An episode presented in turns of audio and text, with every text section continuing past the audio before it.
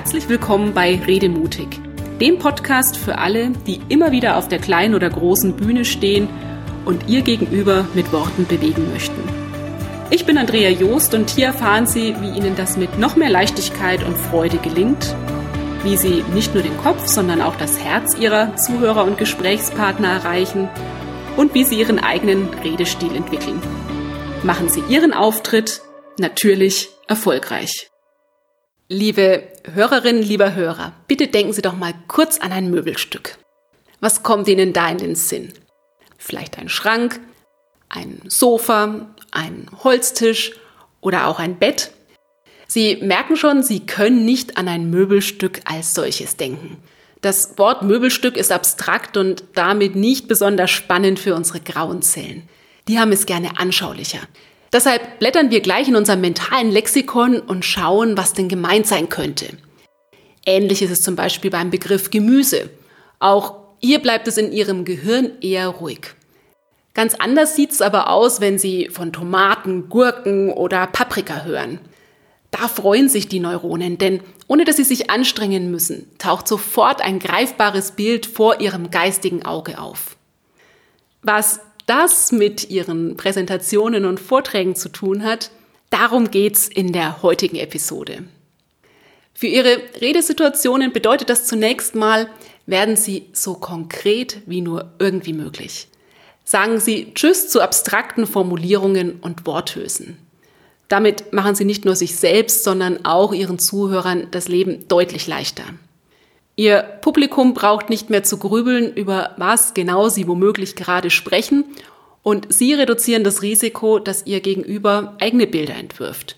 Bilder, die Ihnen im schlimmsten Fall auch einen Strich durch die Rechnung machen können. Im Workshop hat mir in diesem Zusammenhang mal eine Teilnehmerin gesagt, Mensch, jetzt verstehe ich auch, warum meine Tochter immer ablehnend reagiert, wenn ich ihr Obst anbiete, aber immer Ja sagt, wenn ich sie frage, ob sie einen Apfel haben möchte. Ganz offensichtlich hat meine Kleine Obst mit Bananen übersetzt und mit denen kann man sie schlicht und einfach jagen.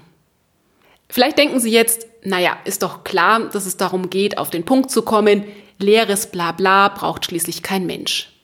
So klar ist das leider nicht. In Internetauftritten, Unternehmensbroschüren, Verkaufsgesprächen und eben auch in Vorträgen finden Sie viele, viele Worte, die unterm Strich nur wenig aussagen.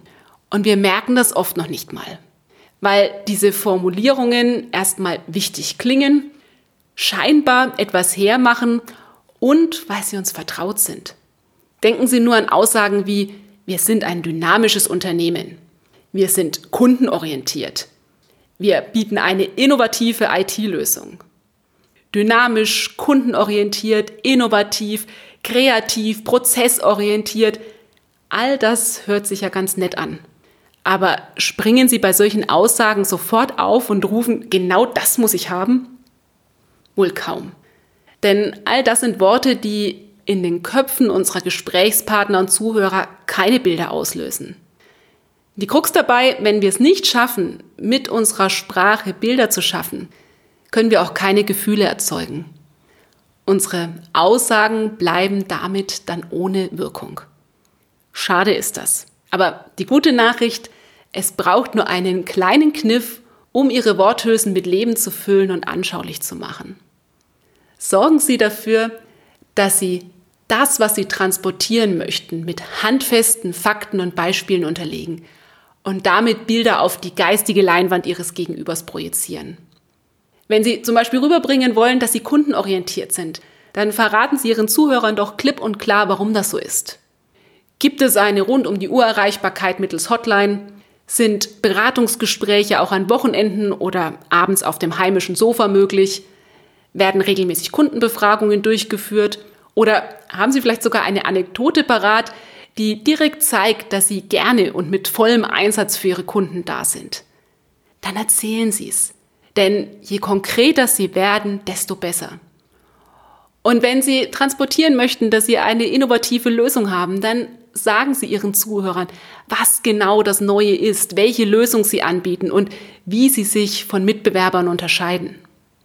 So werden dann aus Botschaften, die zunächst mal glatt und oberflächlich daherkommen, Überzeugende Stories, die wirklich in den Köpfen ihrer Zuhörer hängen bleiben.